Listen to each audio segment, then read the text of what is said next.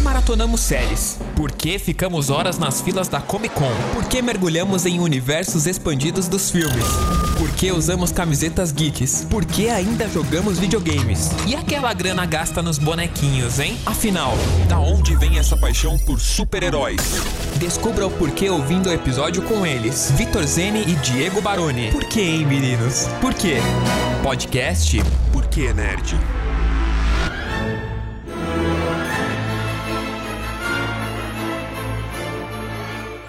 Está no ar mais um Porquê Nerd. Sim, meus amigos, o podcast que responde as perguntas do mundo nerd Comigo, Vitor Zene, e com ele, nosso querido Diego Baroni. Bem-vindo novamente, Diego! E aí, Vitor Zene, estamos no ar de forma mágica hoje, é, com a nossa, a nossa varinha preparada, a varinha que nos escolheu, e a gente está aqui nesse bate-papo delicioso, porque é sempre delicioso falar da cultura nerd, ainda mais nesse podcast fantástico que é o podcast Porque Nerd, onde eu tenho muito orgulho de fazer parte ao lado desse meu parceiro parceiro, desse meu amigo mágico. Nós que estudamos, sim, em Hogwarts. É, os invejosos vão dizer que a gente tá aqui dando uma de nerdola, mas não. Estudamos lá sim e temos como provar. E a gente vai começar mais esse episódio aqui falando de mais uma saga fantástica. Mas, ô Vitor, você tá bem, né? Você passou bem aí o fim do ano, começo do ano aí tá tudo certo. Tá tudo tranquilo com você. Estamos prontos para 2022, né? Prontíssimos. Eu estava muito ansioso para voltar a gravar. A gente ficou uma semana semanas aí sem gravar podcast, mas estamos de volta com o pé no acelerador. E como você falou, hoje será muito mágico o nosso episódio, né? Será sobre um certo bruxo. Não, não vai ser o Geralt de The Witcher. É, não vai ser o Nino do Castelo Ratibum. É, ele também não, mas também poderíamos fazer um episódio sobre Castelo Ratibum. Você tá me dando Poderíamos? várias ideias aqui agora, hein, Vitor? Gostei disso. Mas não, não. É aquele bruxinho que tem aquela cicatriz na testa, aquele óculos característico. E nós amamos. Tem muita gente que odeia, eu sei, porque fala-se muito sobre ele, mas tudo bem, não tem problema. É, mesmo que você não goste do Harry Potter, você há de admitir que ele é um sucesso absoluto em todo o planeta. Então, assim, se você é, nunca ouviu falar de Harry Potter, você mora é em Marte. Impossível. E olha que logo, logo, ah, com, com a colonização de Marte vindo aí, logo, logo até em Marte vão falar de Harry Potter. Então, não tem como escapar muito, né, Victor? É verdade. É uma, é uma coisa que não mudou, moldou só a cultura pop, mas como a cultura em geral, né? Se você perguntar aí pra sua avó, pro seu avô, quem é Harry Potter, eles vão saber responder. E isso poucas obras conseguiram chegar nesse patamar. E Harry Potter é uma dessas poucas obras. Com né? certeza. E até uma, uma história que talvez não teria se tornado nerd, vai. É, se a gente for parar pra pensar nas nerdices que a gente costuma falar aqui, é, Harry Potter talvez poderia não ter entrado no mundo nerd, mas ele acabou entrando de qualquer maneira, porque tem fantasia, porque tem é, todo esse mundo mágico, é, toda essa mitologia criada. Então, sim, ele é da cultura pop, é da cultura nerd, até porque se espalhou de uma maneira avassaladora. É, foi uma coisa de louco, assim, sabe? Quando veio o boom, primeiro com os livros, claro, mas depois com toda a questão dos filmes que acabou gerando essa legião de fãs aí espalhados por todo o planeta. E a gente vai aqui nesse episódio responder sempre a nossa pergunta, né, o nosso porquê do porquê nerd. A gente vai responder aqui ao longo desse episódio por que Harry Potter nos fascina tanto. Por que Harry Potter é tão amado e quais são os elementos é, que existem na nossa vida real que fazem a gente gostar tanto do Harry Potter, porque apesar de toda a magia, apesar de todo o encantamento, o Harry Potter tem um lado muito humano que a gente se identifica logo de cara em algumas questões e a gente vai passar por todas elas aqui.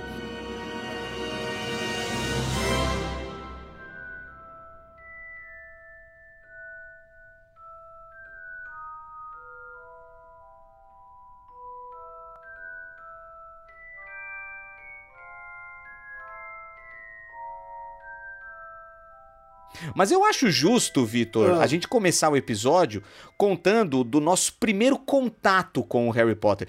Como que descobrimos? como é, lemos o primeiro livro, o segundo, o terceiro e os primeiros filmes, é, você estava me dizendo antes da gente começar aqui a gravar esse episódio que você tem uma história boa para contar. Então, acho justo você começar, Vitor. Ah, legal. Então, o, o, o, sucesso colossal de Harry Potter começou nos livros. Então, muito antes do primeiro filme estrear lá em 2001, A Pedra Filosofal, os livros já estavam vendendo horrores. Então, Harry Potter já era um grande sucesso, né? Criado aí por J.K. Rowling. Eu lembro que minha mãe comprou o primeiro livro pra gente, eu era muito pequeno na época, o Harry Potter e a Pedra Filosofal, e foi o livro do Harry Potter que me fez começar a, a ter vontade de ler livro. Porque antes do Harry Potter e a Pedra Filosofal, eu só lia história em quadrinho, meu amigo. Eu não lia livro em si. Ah, não tem figura, eu não quero. não tem figura, eu não quero, né? Eu era muito moleque, então o meu contato com a literatura inicial era só por histórias em quadrinhos. E foi o Harry Potter e a Pedra Filosofal que me fez começar a gostar de ler livro. E é claro, não, não posso deixar de falar aqui que o livro é sensacional, repleto de magia. Eu guardo ele até hoje aqui em casa. O meu primeiro contato com Harry Potter foi nesse livro, sim, antes mesmo de estrear o filme. É, acho que a gente já sabia que o filme ia. Eles já estavam gravando o filme, mas foi bem antes do filme estrear. E esse foi o meu primeiro contato com o livro. Mas e você, Diego? Qual foi o seu primeiro contato assim com Harry Potter? Foi no livro também? Ou foi mais pro lado do cinema? Conta pra mim. Eu tenho uma história muito interessante para contar a respeito do Harry Potter é, e que se entrelaça com a minha carreira. Você ouvinte que de repente não sabe, eu sou radialista, eu sou locutor de rádio. O Vitor Zene também é radialista já há muitos anos. Ah, legal! é uma coisa muito curiosa, porque é, ao contrário de você, eu fui apresentado ao Harry Potter pelo filme. Né? Então eu é, não vi no cinema, uh. eu aluguei é, nas lo locadoras, hein? Quem que lembra aí das locadoras? Ah, tá. eu aluguei o DVD do Harry Potter e a Pedra Filosofal, eu assisti com meu pai. E eu tava um pouco receoso, porque assim, eu tava com 19, 18, 19 anos, né? Eu tava com medo de ser uma coisa muito para criança. Então eu demorei um pouco para assistir o filme. é, apesar que, poxa, o diretor é o Chris Columbus, o diretor do, dos dois primeiros filmes, o diretor de Esqueceram de Mim, é, que é um filme que eu amo. Então eu falei, não, pera lá, eu, é, é certeza que eu vou gostar. Sim. E aí nós assistimos. Sim é, eu e meu pai. E aí, o meu pai, quando acabou, ele falou assim: Ó, você sabe que tem os livros, né, Diego? E eu, sim, pai, é, o Harry Potter vem dos livros, tal, não sei o quê. Ele falou: Meu, você quer? Eu vou comprar esses livros aí, meu, porque eu gostei do filme, tal, tal, tal. Meu pai é assim, né? quando ele vê uma coisa e que, ele assiste e ele sabe que tem algo para comprar, ele compra. E, e, eu acabei pegando essa mania dele. E aí ele achou uma promoção é, no Submarino com os quatro primeiros livros, é, que eram os quatro que tinham sido publicados até então, né? A Pedra Filosofal, Câmara Secreta, Prisioneiro de Azkaban e O Cálice de Fogo. E ele falou para mim, ó, oh, comprei lá os quatro, vai chegar aqui em casa os quatro livros de uma vez. falei, pô, que legal. E nesse meio tempo, isso era o mês de dezembro, eu tava terminando, não, é novembro, né, isso, final de novembro. Eu tava terminando o primeiro ano da faculdade de rádio e TV. E eu havia feito uma entrevista para trabalhar como estagiário na Transamérica. É, tudo bem, né, tal, fiz a entrevista, tava esperando para ver se ia pegar o emprego ou não, não sei o quê. Aí aquele, nesse dia, você vê, olha, o dia que mudou a minha vida, hein? É, o dia em que eu recebi a carta de Hogwarts. Eu, eu comparo esse dia com o dia do Harry recebendo a carta. Eu saí de casa com meu irmão pra ir na galeria do rock. A gente deu um rolê por lá, saindo da galeria eu fui pra casa da minha tia, fui visitar minha tia. E aí lá na casa da minha tia, a minha mãe me liga. É... Ô Diego, ligaram aqui da Transamérica pra avisar que o emprego é seu. E aí eu falei, caraca, mano, eu vou trabalhar em rádio, né? Vou entrar no, no mundo do rádio pela primeira vez. Quando eu volto para casa, meu pai tinha saído, minha mãe também, eu tava sozinho. Deu uns 40 minutos, assim, mais ou menos, eu já tinha almoçado e tal. Aí toca a campainha. É o entregador de submarino. Aí eu pego a caixa, eu abro. O que que tinha na caixa?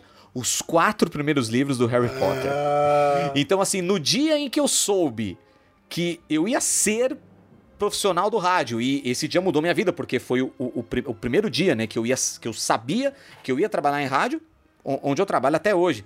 Foi o dia em que eu recebi os primeiros livros do Harry Nossa, Potter e já naquele dia eu peguei o primeiro para ler. Eu já tinha visto o filme, mas eu falei, não, eu quero, eu quero ver nos livros, eu quero ver como é que é o livro. E aí eu comecei a ler a Pedra Filosofal naquele dia mesmo. E aí fui pro segundo, e aí os outros filmes todos. Eu tive aquele privilégio de ler o livro antes para depois assistir. E, e, essa foi a minha história. E aí, ao longo de toda a minha carreira no rádio, eu fui acompanhando também o, o, o, Harry Potter, os livros, aí chegaram os novos livros, veio a Ordem da Fênix, veio o Enigma do Príncipe, eu fui comprando os livros, fui vendo os filmes, então é, tá muito entrelaçado, né? O meu início em rádio é o início do meu amor pelo Harry Potter, e esse é um dos motivos pelos quais eu sou apaixonado pelo personagem até hoje, mesmo com, com quase 40 anos. Aliás, no momento que você estiver ouvindo esse episódio, eu já devo estar tá com 40. É, ainda assim, Harry Potter faz parte da minha vida, é, meu, é um dos meus personagens favoritos. Certo, Vitor? Gostou da história? Meu, que história sensacional, né? Que história sensacional essa, essa conexão do, dessa franquia tão, tão maravilhosa, né? Tem vários fãs com a sua carreira, eu achei sensacional de ouvir. E a sua história aí que você tá guardando aí? Então, no, Conte no, pra nós. no cinema, eu. Então, é legal falar isso porque no cinema, eu fui assistir o, o primeiro no cinema em 2001. E na época, eu era muito novinho. Eu tinha acho que 11, 12 para 12 anos quando eu fui assistir a Pedra Filosofal. Então, foi um dos primeiros filmes também, além do livro ser um dos primeiros livros que eu li o, o filme foi um dos primeiros filmes que eu fui assistir sozinho no cinema. Sem, da, ah. sem a mãe estar tá do lado, sem o pai estar tá do lado. Que eu legal. com meus amigos. Então, e eu tenho essa experiência até hoje na minha cabeça de ter assistido o primeiro Harry Potter é, sozinho no cinema. Nossa, vou assistir um filme sem minha mãe e sem meu pai pela primeira vez. Então também tem essa memória guardada até hoje com o Harry Potter, a Pedra Filosofal, que é um filme que, lógico, eu reassisti depois e até hoje eu tenho ótimas lembranças com esse filme, com esses momentos. E, e é legal falar que, lógico, o Harry Potter é uma franquia que quem tinha lá para os seus 11, 12 anos, que era o meu caso, cresceu junto com eles, né? Porque o, o, fi, o filme, os primeiros filmes, inclusive, são mais infanto-juvenis, né? É lógico, não dá pra, pra negar. Que são filmes mais voltados pro público infantil. E, e a franquia foi amadurecendo. E, e, as crianças que começaram a assistir nessa época, o Harry Potter, é, amadureceram junto com o filme. Então, então isso também é muito importante. Eu acho que isso também é, começa a responder nossa pergunta do Harry Potter porque o Harry Potter é, formou muita gente, né? Além de ser uma da, das grandes franquias mágicas do cinema, acabou formando muita gente. É, então, eu acho isso muito interessante porque quem teve essa sorte de pegar na idade certa realmente se emocionou ao longo, né, de toda essa trajetória, crescendo junto com o Harry, com o Rony e com a Hermione. Eu não peguei, eu, como eu disse, eu tinha lá é. meus 19 anos já, é. mas ainda assim me impactou, porque você fala assim, ah, 18 anos, né? 19, maior de idade, já adulto. Não é, né, mano? Vamos combinar que não é, pelo menos para mim. Cara, eu fui ser adulto mesmo lá pelos 23, 24 anos, cara. Isso é uma ilusão, vai. Tem pessoas que, dependendo da criação que tem na vida, acaba tendo que é, amadurecer mais rápido. Aliás, o Harry mesmo, né? Se a gente pegar ele sem os pais, vivendo com tios é, idiotas, trouxas, melhor dizendo, é, o Harry teve que amadurecer muito rápido. Então, o Harry com 18 anos, ele já era um adulto, cara, assim, porque ele teve que passar por isso.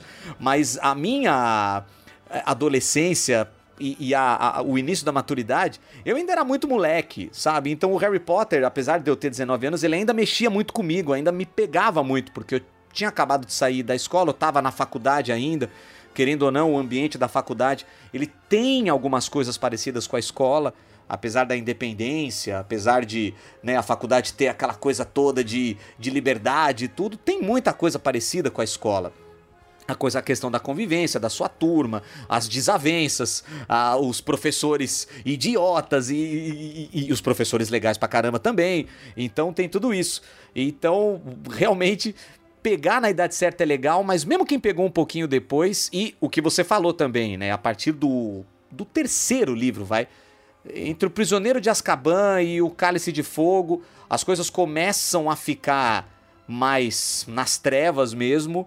É, principalmente o Cálice de Fogo, que é quando o Voldemort volta, quando ele ganha corpo pela primeira vez. Daí pra frente é só desgraça. E, e aí o, os, os, livros e os filmes ficam um pouco mais. É, não vou dizer adultos, mas eles ficam bem mais sérios. Mexe-se com magia negra, com maldade pura mesmo, com morte, sabe? Com aquela coisa dos comensais da morte, sabe? Eles querem matar todo mundo mesmo, cara. Não tem essa. Sabe? É, é... Então, realmente acaba ficando uma coisa mais interessante Diego... que acaba abrangendo o público, né? É, eu acredito que a partir do terceiro já muda muito. O, o, livro eu não sei porque o livro eu só li os dois primeiros, mas é, falando dos filmes, você vê o A Câmera Secreta pro Prisioneiro, é, o Prisioneiro já é muito diferente ali. Você, quando eu fui assistir o Prisioneiro de Azkaban, eu falei caramba, isso é Harry Potter mesmo? Porque no terceiro ele já muda muito bruscamente. Eu acho que os, os dois primeiros são muito infantis. O terceiro já, já senti no, pelo menos no filme, uma mudança bem radical ali. É, então, dirigido pelo mexicano lá, né? O, o é, já mudou o diretor, é. é. o Cuaron lá, eu acho que é o, o Afonso Cuaron, né? Ele até ganhou o Oscar depois, anos depois, e, e ele mudou mesmo a, a, a franquia. Sim. E muitos, né? Muitos fãs de Harry Potter é, colocam o Prisioneiro de Azkaban como o melhor. É, como, é do, verdade, dos é oito filmes, muitos. É. é. muitos fãs falam que o melhor dos oito filmes é o Prisioneiro de Azkaban. É, eu, o livro é, para mim, é o melhor. É, eu, é, é, o livro que eu mais gosto de todos, é O Prisioneiro de Azkaban, foi o livro que mais me emocionou.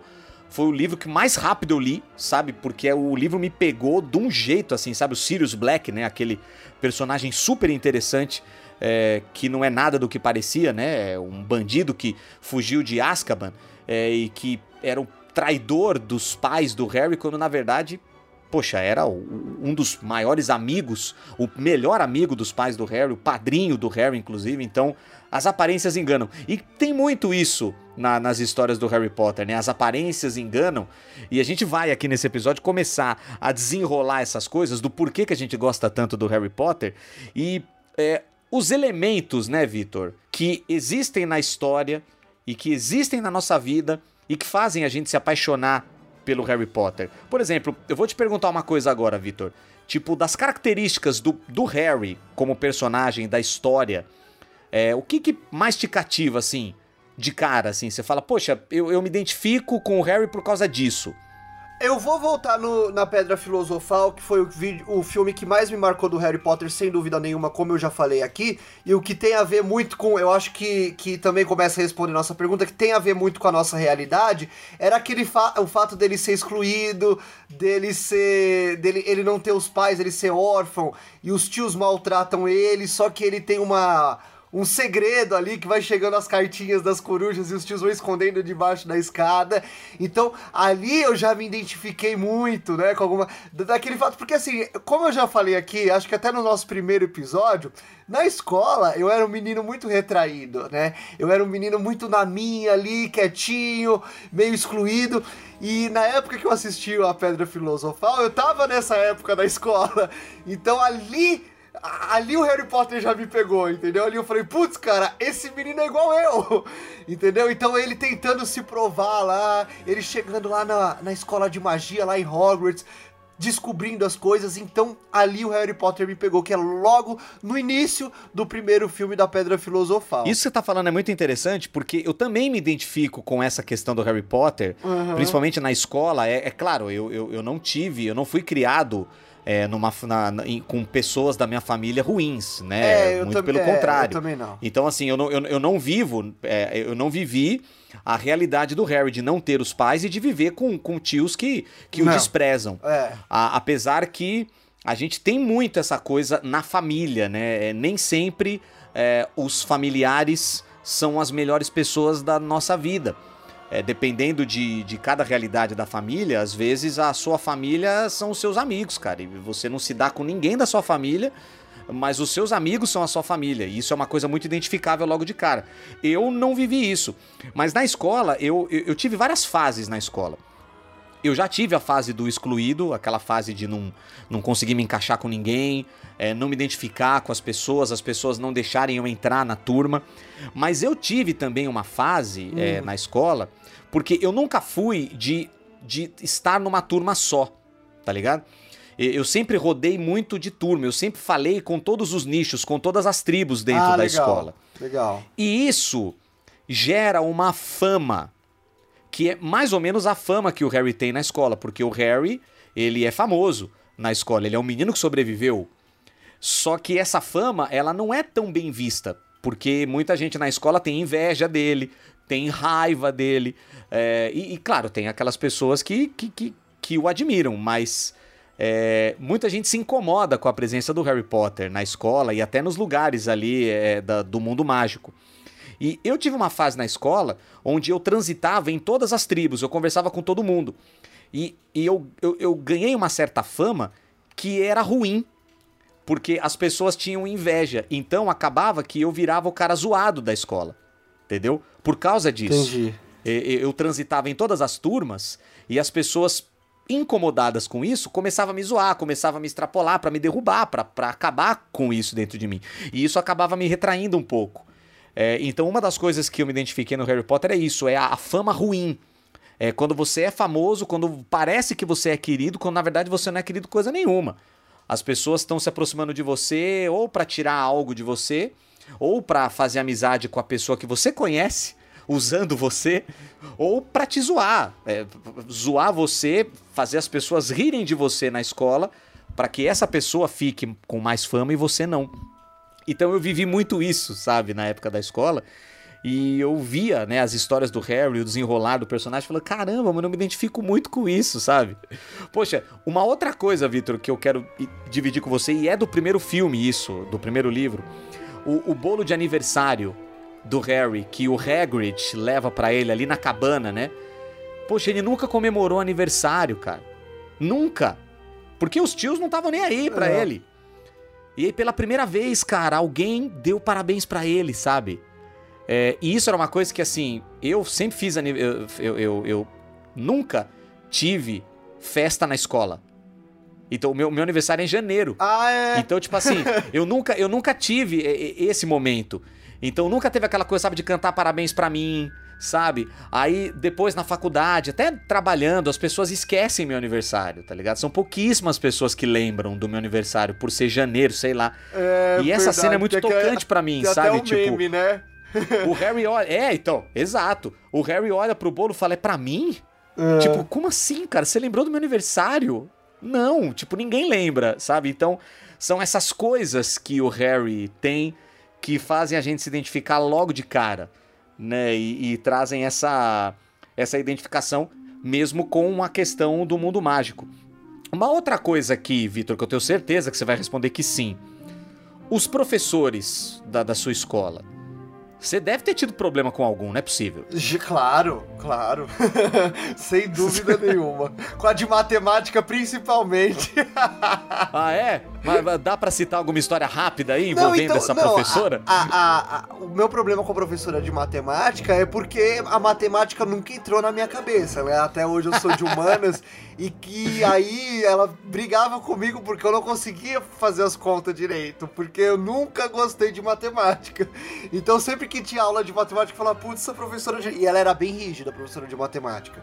Ela Sim, bem... geralmente hoje, as professoras de matemática são. É, hoje, olhando para trás, claro, eu agradeço ela porque ela me ajudou muito é. e tal. Mas na época que eu era criança, nossa, quando tinha aula de matemática, eu, eu, eu odiava, porque a professora ela não deixava barato, não.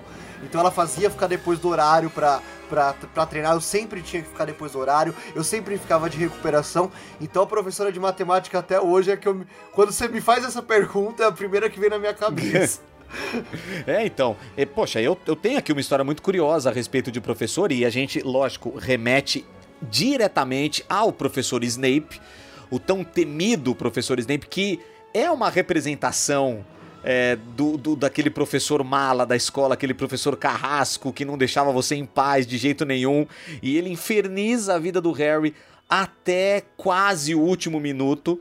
E, e mesmo aqui, assim é um dos que... personagens mais importantes da franquia, né? É um dos mais importantes, assim, nem. Não sei se a gente dá spoiler aqui ou não. Ah, eu, acho que eu pode. sou muito contra spoiler, porque já, já são 20 anos de 20 Harry Potter, anos né? De Harry Potter. Mas, poxa, o Snape não é. Não era o cara do mal como a J.K. Rowling fez a gente acreditar em todos os sete livros do Harry Potter. E os professores, às vezes, a gente tem aqueles professores maldosos na escola que exigem de você, que pegam no seu pé, e às vezes o que eles querem é justamente que você evolua. Então, olha que coisa curiosa. Eu tive um professor na, na escola, o professor Francisco de Geografia. Ah, É, cara, ele pegava no meu pé porque eu falava muito na escola, né? Eu era muito falante. E, cara, ele me mudava de lugar na, na- na- na sala e não adiantava nada, porque, como eu disse, eu fazia amizade com todos os nichos da, da sala. Ele me deixou de recuperação uma vez, sem merecer, porque eu tinha nota, eu tinha uma boa nota, mas ele acabou me deixando de recuperação porque eu falava muito. Ele falou pra minha mãe isso. Falou só, tô deixando ele de recuperação porque ele fala demais, tá ligado? E, sabe, eu falava, pô, mas que cara, pega no meu pé, mas que coisa chata, não sei o quê. Aí no penúltimo ano, né, antes da, da- da- do vestibular, eu falei pra ele, né, falei, professor, eu tô pensando em fazer faculdade de rádio e TV, comunicação, tudo. Ele, ó, é uma boa carreira, hein? É uma boa carreira. E aí me surpreendeu, porque eu achei que ele fosse descer o pau em mim, né? Sabe? Falar, ah, você tá louco, uma carreira que, que não presta tal. E ele foi um dos poucos que incentivou. Aí eu falei, nossa, o professor que sempre pegou no meu pé, agora ele acredita em mim. Por quê? Porque ele sempre acreditou em mim. E aí, anos depois, já como locutor, ele é, me encontra no- no- na escola e, o que, que você tá fazendo, Diego? Eu falei assim, ah, eu sou locutor de rádio. Ele, pronto, agora você é pago pra falar. então agora fala, que agora quanto mais você falar, mais dinheiro você ganha, entendeu? Então, sabe? As aparências enganam. Então, você que tá nos ouvindo agora, que tá ainda na escola, na- no, no ensino médio, ou você que já tá na faculdade, ou você que já passou por tudo isso e tá lembrando, tá rindo aí das suas lembranças aí agora, o professor às vezes não, te, não quer o seu mal. Às vezes ele quer, mas às vezes não, né? E eu acho que o professor Snape, assim como outros professores de Hogwarts, é aquela professora, agora não vai me vir o nome da personagem agora, mas aquela professora é, carrasca do Harry Potter a Ordem da Fênix, é, que se veste de rosa e que inferniza a vida do Harry até dizer chega, sabe? É, sempre tivemos uma professora, essa professora inclusive foi inspirada numa professora que a J.K. Rowling teve na, na época da escola, acho que é Dolores Umbridge. Professor Umbridge, lembrei o nome. É, também é uma representação daquelas professoras sem noção, né? Que não tem o menor respeito pelos alunos. Mas enfim, é, é uma coisa que a gente vai ter que conviver a vida toda e o Harry Potter tem muito isso. É, outra coisa também, a coisa do, do internato. É, muita gente estudou em colégio interno. É, nós não estudamos, né, Vitor? Você não, Não, estudou em colégio interno, não. né? É, então, mas muita gente passou por isso. E o, o que, que é estar em Hogwarts? Nada mais é do que um internato. é o ano inteiro É. lá, né? É, é que a J.K. Rowling trouxe o, o- o- um lado bonito para o internato. Mas se a gente for parar pra pensar mesmo, o internato não tem nada de bonito. Porque os pais colocam você lá, na escola, você fica, lá o ano inteiro, cara. Fica lá o ano inteiro. Só volta nas férias. Então, assim, é, o Harry tinha motivos pra ficar lá, porque, né, a gente sabe, ele adorava. Pra ele, a casa dele era Hogwarts. Mas é uma forma de enxergar o colégio interno de uma maneira positiva. É, e aí, eu vou chegar numa outra questão aqui. É, você era bom, a- você, bom, você já falou da matemática, né? Mas de um modo geral, Vitor, você era um bom aluno na escola ou você tinha aquela dificuldade? Eu tinha aquela dificuldade. Eu não, não, não, nunca fui um bom aluno na escola. Acho que no colegial eu era melhorzinho, mas no ensino médio era um. Eu, eu passava raspando. Eu não sei como eu nunca repeti de ano.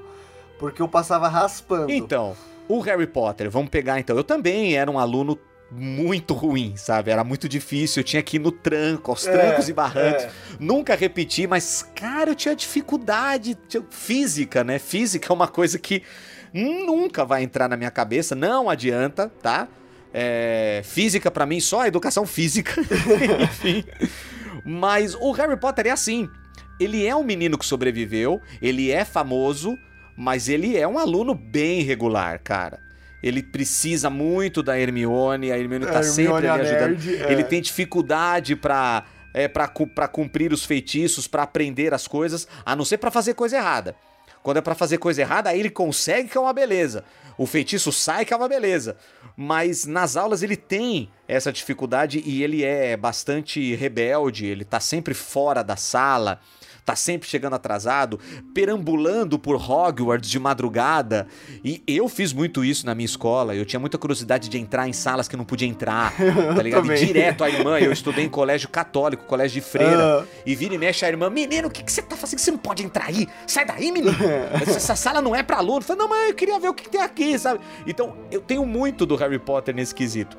Você vê, para fazer os feitiços, né? É, tem é, aquela sequência é, quando o Harry Potter vai ter aula particular com o Snape, né? Para o Snape ensiná-lo a oclumência, que é se proteger lá do, dos ataques mentais. O Harry Potter tem extrema dificuldade de aprender. É, o próprio Specto Patrono, né? O é, tão famoso Specto Patrono! O Harry Potter demora demais para aprender e ele só vai aprender no momento de dificuldade ali quando o Sirius Black tá prestes a morrer, é que ele resolve, de fato, ele aprende, porque senão, né, foi um momento de, de, de extrema é, necessidade e o Harry acabou aprendendo. Mas, cara, é, é, é, é muito louco isso, né, Victor? Como, como o Harry Potter, apesar da magia, apesar de toda a fantasia, é, tem tanta coisa que a gente viveu, né? Só faltou a magia, porque o resto tem tudo na escola, não é, meu? Exatamente, é, e é o que a gente falou. Esse é um dos fatores primordiais para o sucesso dessa franquia, que misturou magia e a gente vai se identificando com vários pontos, como todos esses aí que você que a gente acabou citando. Mas é claro que a gente também tem que, que dar um ponto positivo aí para a parte lúdica do Harry Potter, que volta a falar lá do primeiro filme, lá da Pedra Filosofal, que deixou qualquer criança, qualquer pessoa que assistiu o filme pela primeira vez naquela época, é, com os olhos enormes ali, o, a, a forma como eles fizeram Hogwarts, é, os quadros que, que se mexiam, aí tinha os cards com o sapo de chocolate, nunca vou esquecer disso, os cards que se mexiam também, e toda essa parte lúdica de Harry Potter é, foi um marco da história do cinema e é excelente de ver, eles fizeram de uma forma aí primordial, né, o Diego? Ah, com certeza, eu, eu li uma entrevista, eu, te, eu tenho um livro, né, que a Panini publicou alguns anos ah. atrás, é A Magia do Cinema. É um livrão do Harry Potter que tem um monte de coisa dentro. Tem a carta do Harry Potter lá que ele recebe de Hogwarts. Tem o mapa do Maroto. Aquele mapa do Maroto. Ai, como eu queria ter um mapa daquele na época da escola, cara. Pra saber quando que a irmã que cuidava do andar da, da, da, minha sala ia chegar, sabe? Pra gente ficar em silêncio na hora certa e não ter que ouvir o sermão da montanha pela milésima vez, sabe? Porque tinha isso, cara na minha escola, a irmã Celina, ó, estou lembrando aqui da irmã Celina, ela, quando a, a sala tava bagunçada, ela entrava na, na, na, na aula e, e, recitava o Sermão da Montanha, pra gente ficar é, comportado.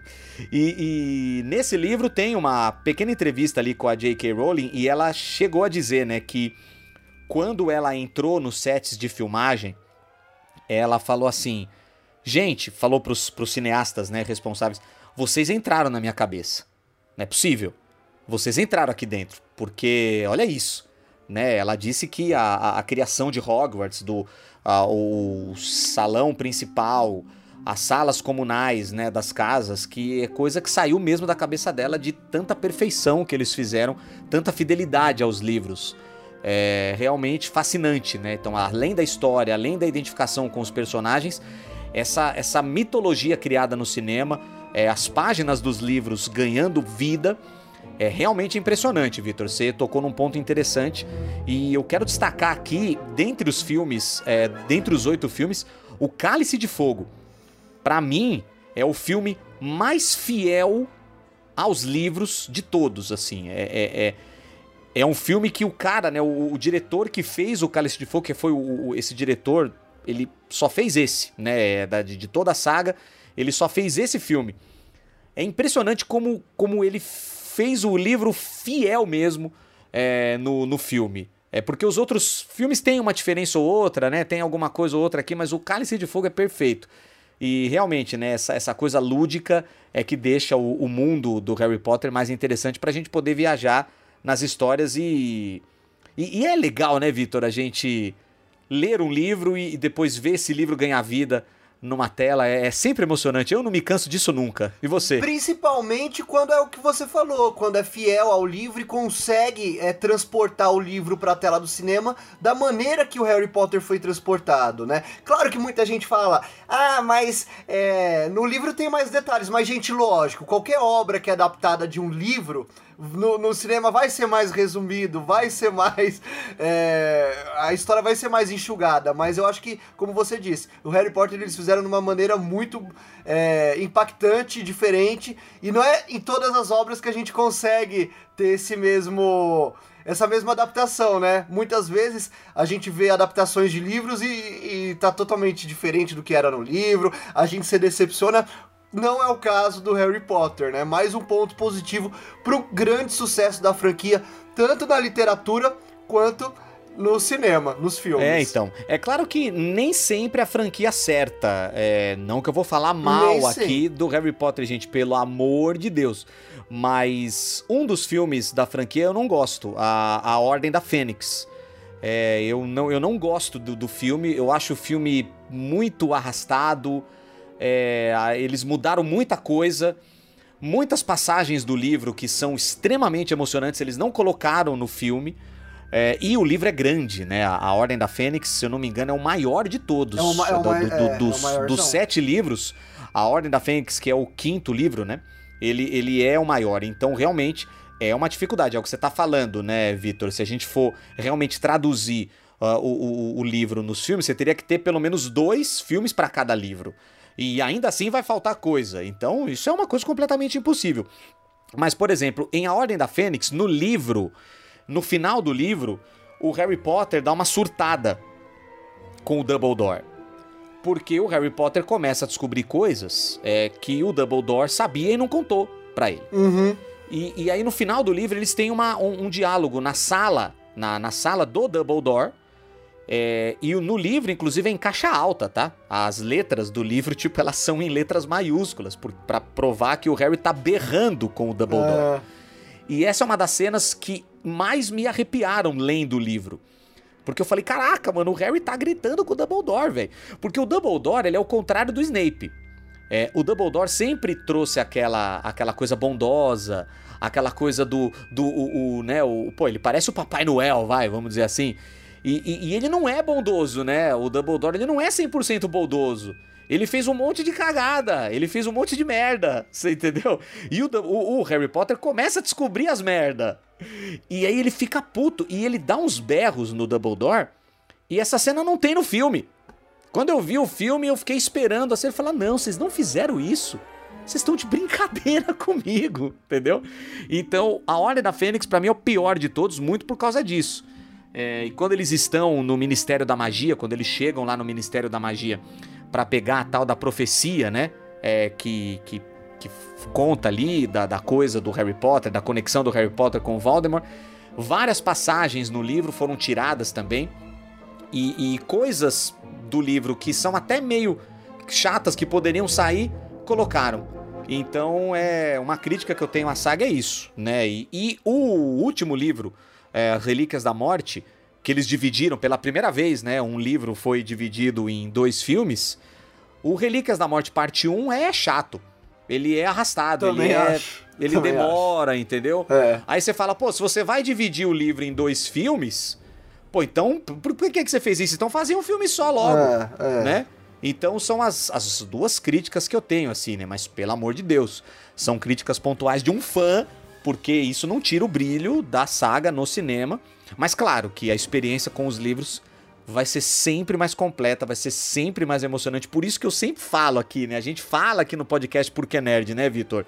Se você que está ouvindo esse episódio não viu os filmes ainda de Harry Potter e tem vontade de experimentar a saga, comece nos livros, né? Vai lá, os livros estão sempre sendo relançados começa nos livros, lê os livros primeiro, depois assiste os filmes e aí você vai agradecer a gente. É ou não é, Vitor? É verdade. Os livros são tão importantes quanto os filmes e é muito importante ler os livros também para ficar sabendo detalhadamente a história, que é uma história muito boa.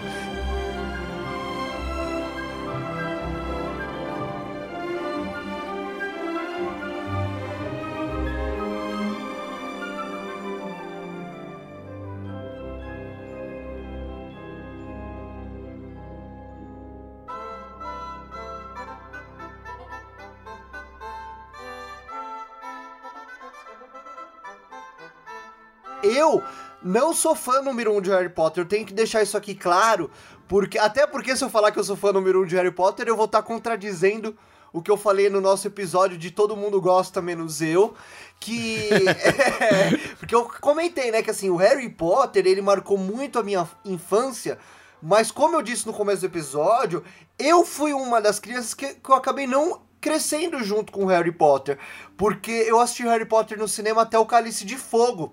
Depois eu parei de assistir o filme no cinema porque é, não, não, não, tive vontade de assistir os outros. E isso é, é, é, curioso. Claro que depois eu assisti os outros em casa, mas eu não, eu não acompanhei essa evolução do Harry Potter aí até o final. É, é interessante falar isso aqui também.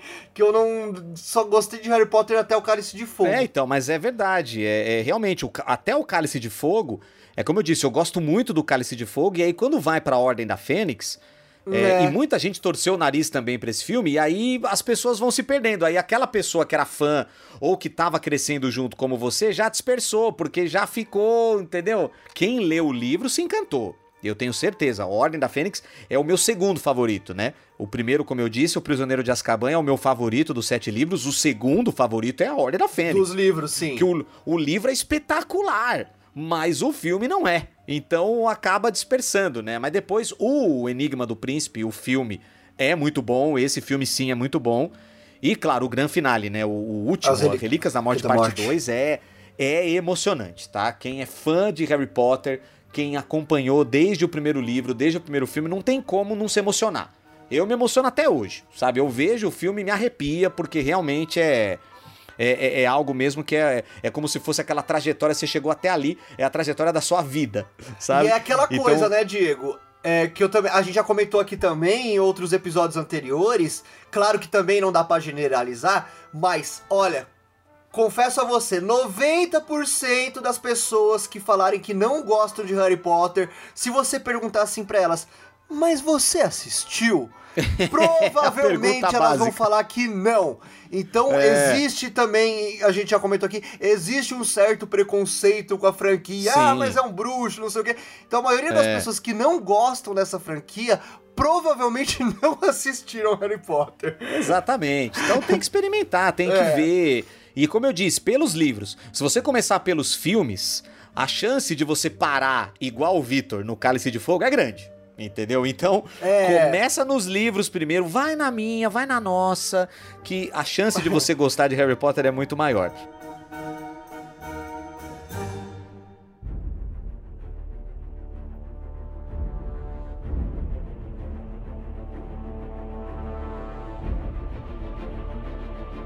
Bom, vamos continuar aqui respondendo a questão, né? Por que, que o Harry Potter tanto nos encanta?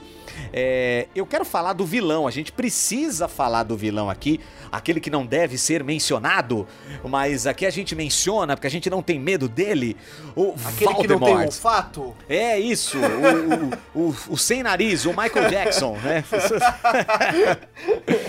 É, bom, enfim, né? Perdoem aí a, a, a comparação, tá? Eu é, sou muito fã do Michael Jackson até hoje, então eu posso falar verdade, do, do cantor ó. sem nariz. Falavam que olha o Michael aqui. Jackson tinha o nariz de encaixe, né? Olha lá. Olha lá, nesse aqui, momento ó. o Vitor Zeni mostra na tela. Poxa, essa, esse boneco do Michael Jackson é do Billy Jean, né? né?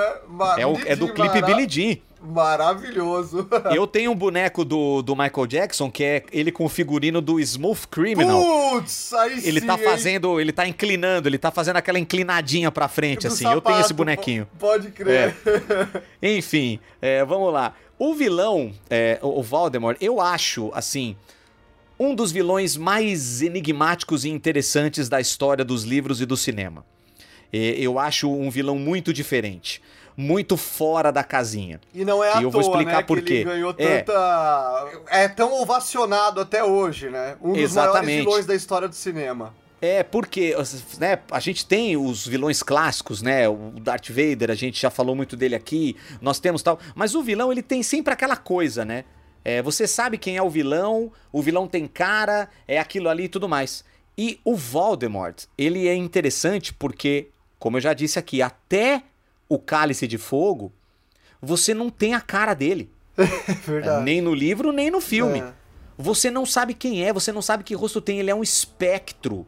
Ele é uma, uma energia, sacou? E tem uma certa semelhança também, aí eu preciso fazer justiça aqui, com o vilão de Senhor dos Anéis, né? O Sauron, é, apesar dele ter existido, né, dele ter tido carne e osso, foi ele que forjou o anel e, e, e os anéis para todos os povos ali. Ele é derrotado e ele perde o corpo também. Olha só, existe uma grande semelhança aqui entre Senhor dos Anéis e Harry Potter, que é o vilão, porque o Sauron é aquele olho, é aquele grande olho que tudo vê ali no alto da torre de Mordor. E o Voldemort é uma energia, é um, é um, é um enfim, uma, uma fumaça, sei lá o que ele, ele precisa de hospedeiros para sobreviver. Mas eu achei essa abordagem vilanesca diferente, interessante. Sabe, pela primeira vez a gente tinha um vilão abordado de uma forma muito diferente do convencional. E isso chama atenção, isso impacta. Aquele que não deve ser mencionado, aquele que você não sabe nem o rosto. Tanto é que quando o, o Valdemar aparece nos livros no Cálice de Fogo é muito impactante, cara.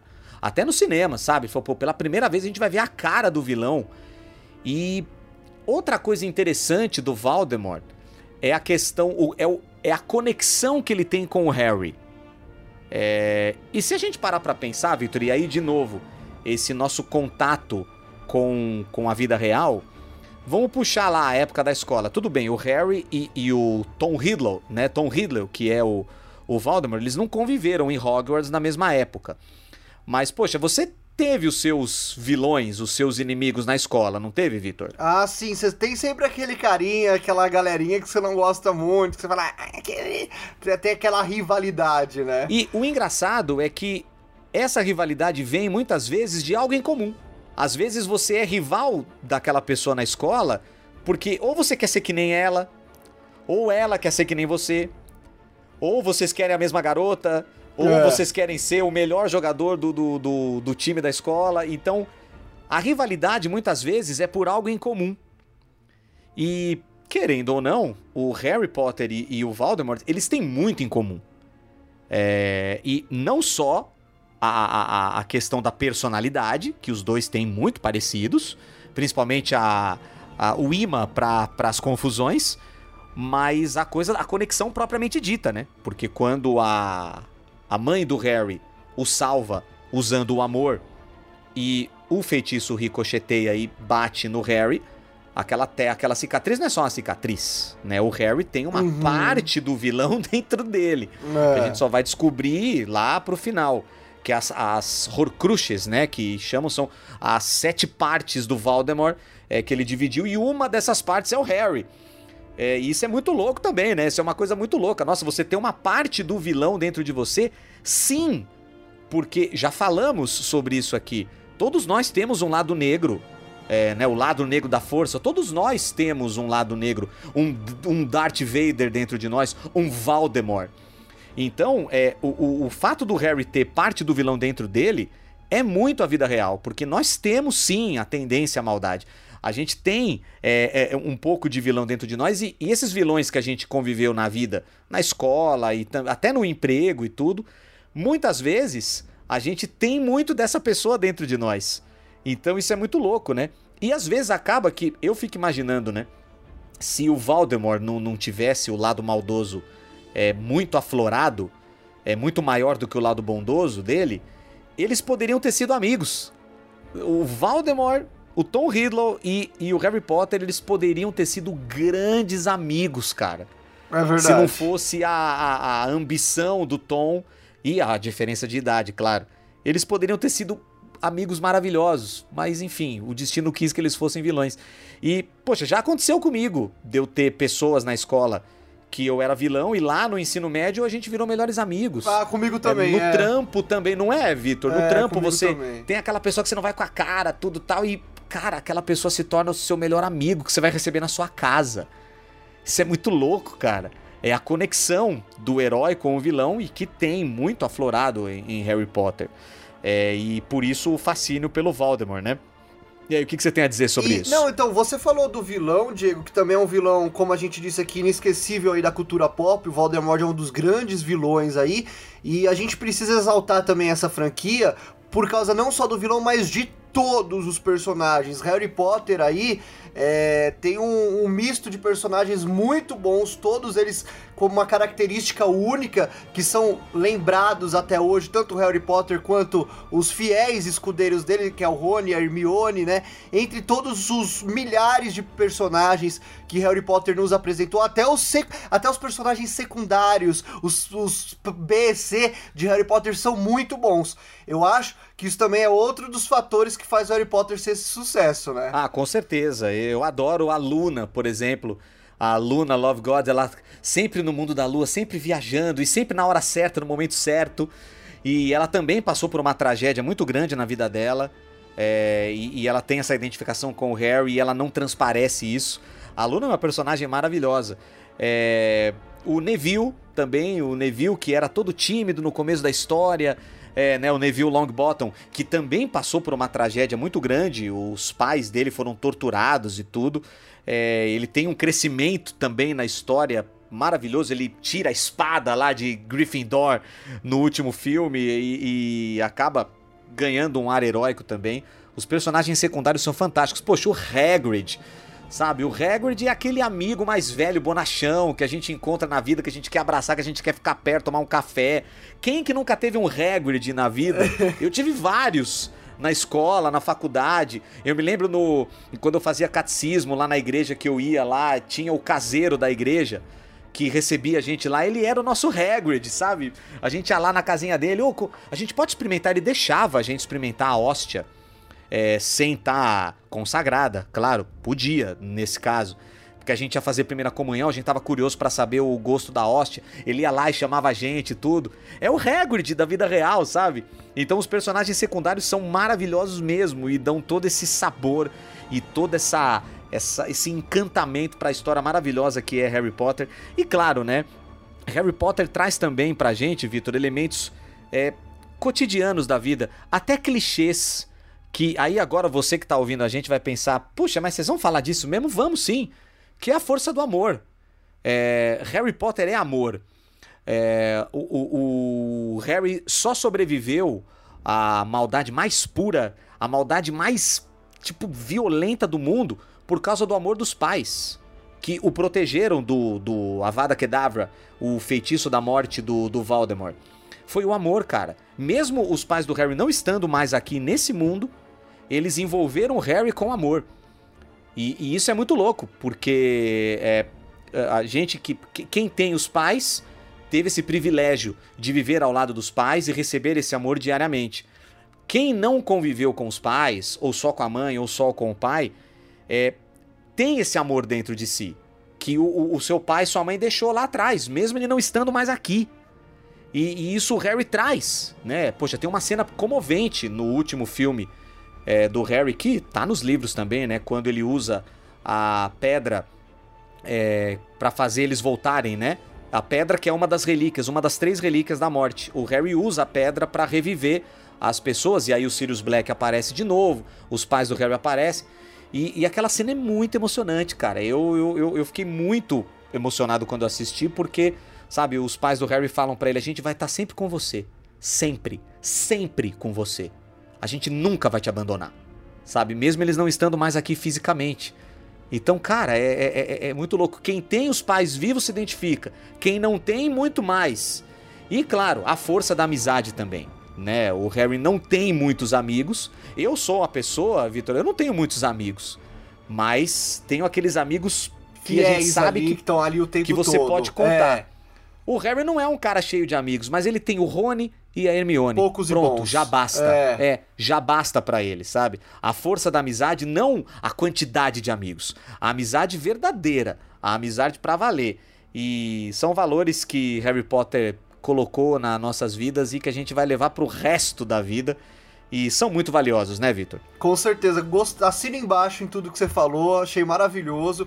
Outro ponto importante também, acho que interessante a gente destacar, é, a linguagem simples que, que Harry Potter nos apresenta.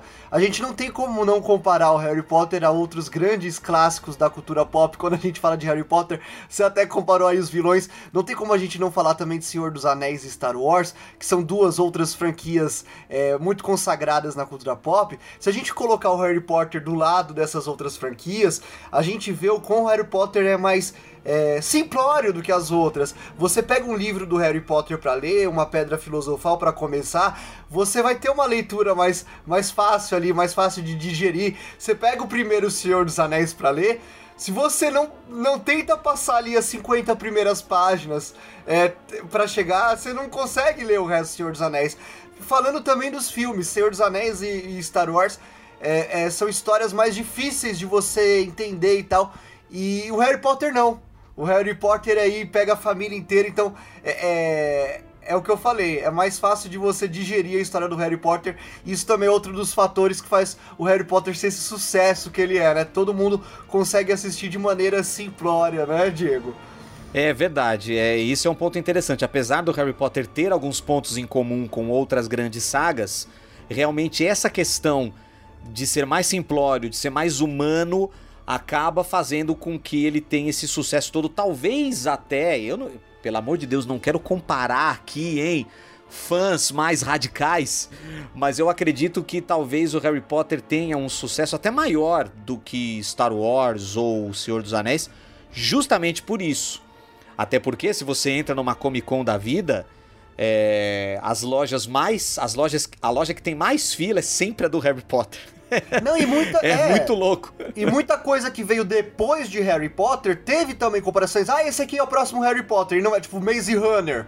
Ah, esse aqui Sim. vai ser o próximo Harry Potter. Mas nunca conseguia chegar no sucesso que é o Harry Potter, né? Muita coisa é. que veio depois do. do é, Harry. exatamente.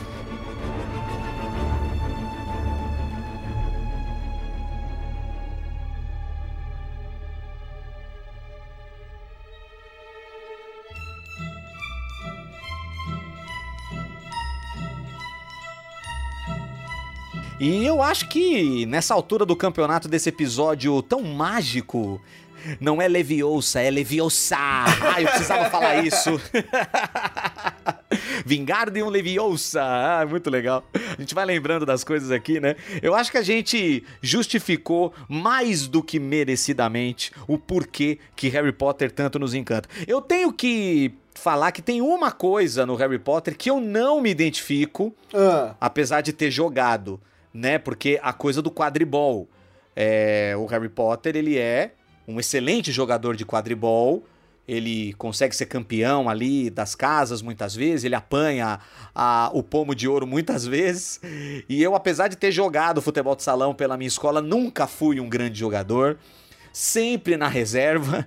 Então, nesse ponto, eu não me identifico com o Harry, mas não tem problema nenhum. Mas até isso eu fui, né? Um jogador pela escola. Você também jogou pela sua escola, Vitor? Não, eu não joguei pela minha escola, que eu nunca fui muito fã de esporte. Mas eu tenho que te falar, Diego, que eu adorava o quadribol.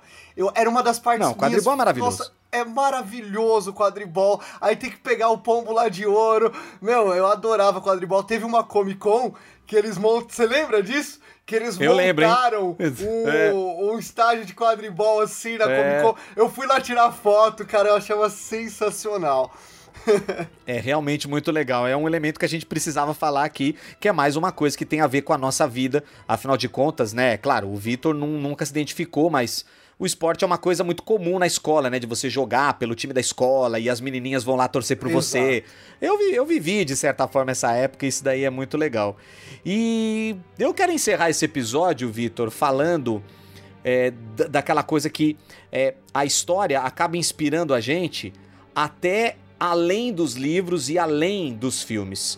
Porque ah, eu me identifico muito com a J.K. Rowling, com a autora dos livros de Harry Potter, que hoje é uma das mulheres mais ricas, se não a mais rica do Reino Unido, né? E uma das mulheres mais importantes do mundo, sem dúvida. E o fato de ser mulher também faz com que é, a gente consiga cada vez mais nesse mundo igualar as coisas, abaixar essa idiotice que é o machismo e mostrar que as mulheres elas podem ser tão poderosas ou mais poderosas do que os homens. E a prova disso é a J.K. Rowling que criou esse império todo que é Harry Potter. E um homem, um idiota, um trouxa, chegou a dizer para J.K. Rowling lá no início da carreira dela que ela jamais seria uma escritora de sucesso. Esse editor chegou a dizer para ela que ela deveria mudar de profissão. Olha, Olha ganhar dinheiro com livro você não vai conseguir, tá, minha filha? É melhor você procurar outra coisa para fazer. Um trouxa disse isso para ela e ainda bem que ela não ouviu esse cara e que ela seguiu os instintos dela e foi na, na teimosia, no talento, no instinto e trouxe Harry Potter para nós. É, eu fico imaginando esse cara é, que, que falou isso pra ela, o que, que ele tá fazendo hoje da vida. Não sei, né? Às vezes ele teve o sucesso dele também, enfim. Mas eu me identifico muito com esse lado da J.K. Rowling, porque eu também ouvi de pessoas, né, na minha vida, que eu jamais seria radialista, né? Ah, não, Diego, esquecer nunca vai ser locutor. Pode esquecer. Então, sabe, você é, se deparar com essa realidade de que a J.K. Rowling ouviu isso e seguiu em frente é uma, é uma bela é uma, uma bela lição, né? lição né? é. e um incentivo pra gente ir atrás dos nossos sonhos, é. sejam eles quais forem, né, Vitor? É, você falando isso também, eu tô eu tô recentemente eu li o livro A biografia do Maurício de Souza e ele também ouviu isso. Ele é, ouviu então. isso. A gente já comentou dele aqui no, no podcast que ele ouviu que ele nunca ia ser quadrinista e é. depois ele se tornou um dos maiores, o maior do Brasil, né? Inclusive a gente podia, então, no futuro, fazer até um, um, um Porquê Nerd da Turma da Mônica, que seria sensacional.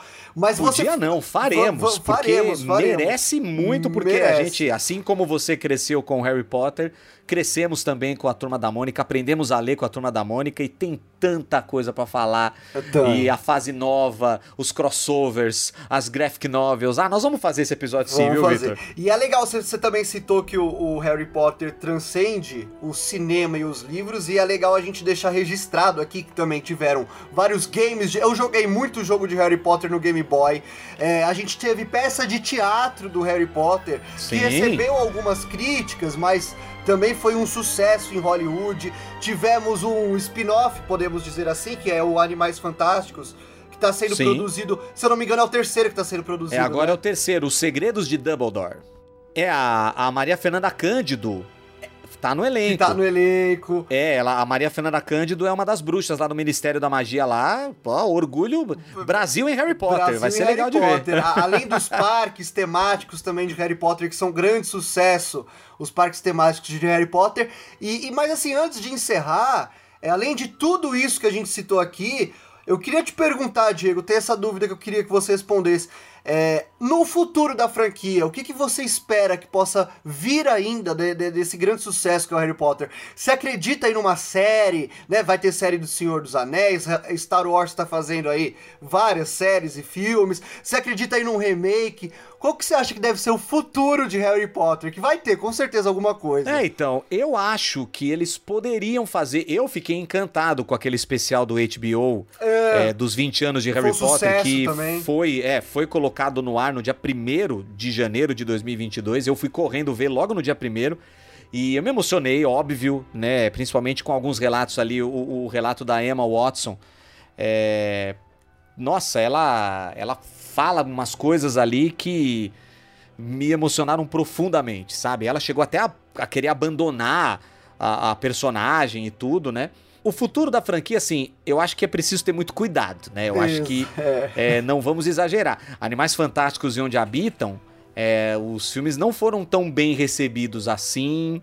É, o primeiro, mais ou menos, o segundo já a galera torceu bastante o nariz. Os filmes não são tão bons, tá? Eu gosto, mas não, não são tão legais assim. Hum, Esse concordo. terceiro aí, Os Segredos do Dumbledore, onde o, o Dumbledore começa a aparecer é, de forma mais evidente, talvez traga um respiro novo.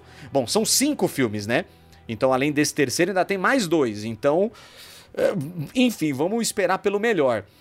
Mas eu acho que eles poderiam fazer aquele filme é, aqu aquela peça de teatro que, que virou livro, né? A, a, Harry Potter e a Criança Amaldiçoada. Isso, que é os filhos, é, são os filhos, que, né?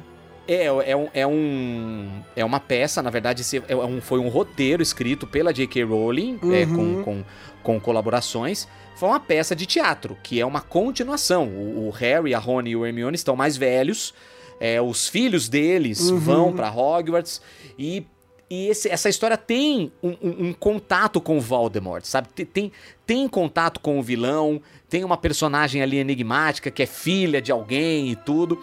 E eu acho que daria um belo filme. É... E usando o elenco. É... Porque, poxa, eles já estão mais velhos. É... Se você caracterizar e tudo tal.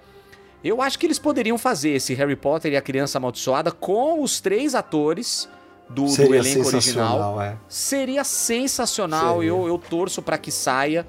E o que eles poderiam fazer, talvez, assim, é, de repente uma série de televisão com os filhos do, do, do, do Harry, do Rony e da Hermione em Hogwarts. Acho que daria uma série tudo. Mas ir além disso, eu acho demais. Eu acho que é preciso ir com calma. É, é igual os criadores de De Volta pro Futuro, né? Os caras pressionaram muito lá os caras e eles sempre falaram, gente, são três, acabou. Entendeu? Nós não vamos fazer o quarto. Vocês podem chorar, vocês podem fazer passeata, a gente não vai fazer o quarto. Então eu acho que é muito. tem que ter muito cuidado.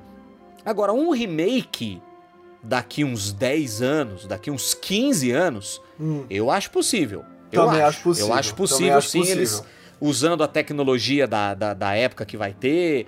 É, eu acho que, sabe, fazer todos os filmes de novo do zero para ganhar dinheiro também, principalmente, Lógico. acho que sim. Acho possível disso acontecer sim, mas daqui uns 15, 20 anos. É. é mas fora isso, tudo que vier demais acho que vai estragar. Então é melhor eles terem bastante cuidado com, com o Harry Potter. Vê lá o que vocês vão fazer com o Harry.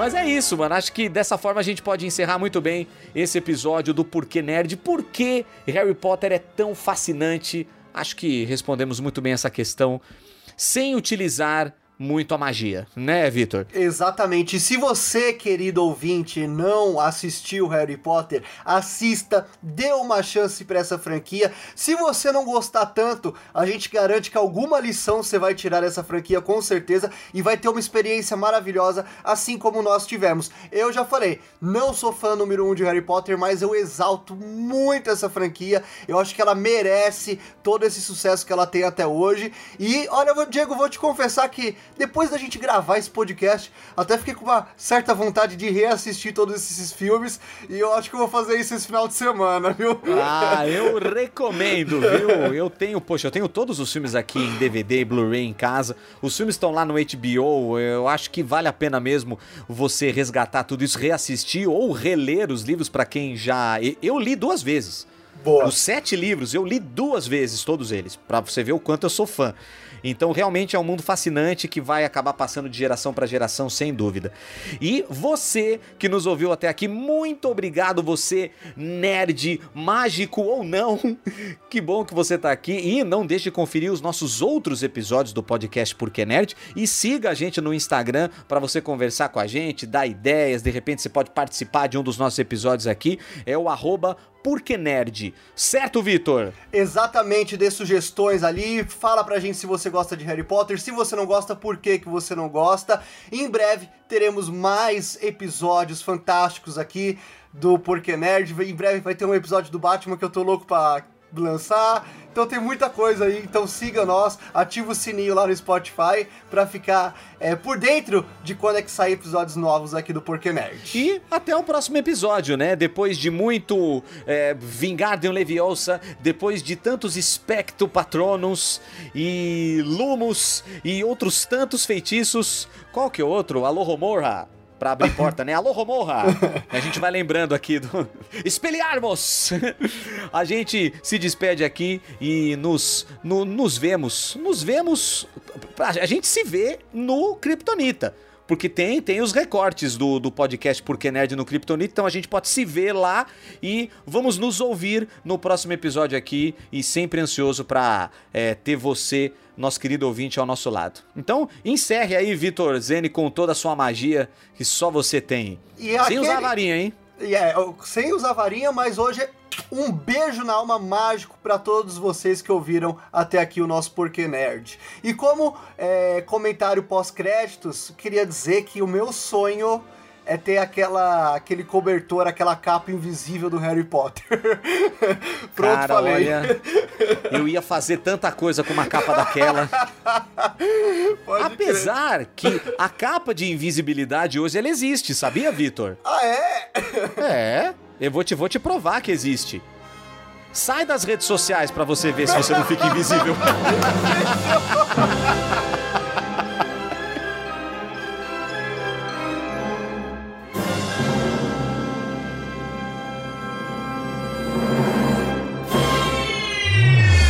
Esse foi o podcast Por que Nerd? Obrigado por ter ouvido. Respondemos suas questões? Esperamos que não completamente. Afinal, ainda há muitos porquês a serem desvendados no mundo nerd. Até o próximo episódio. Por que Nerd?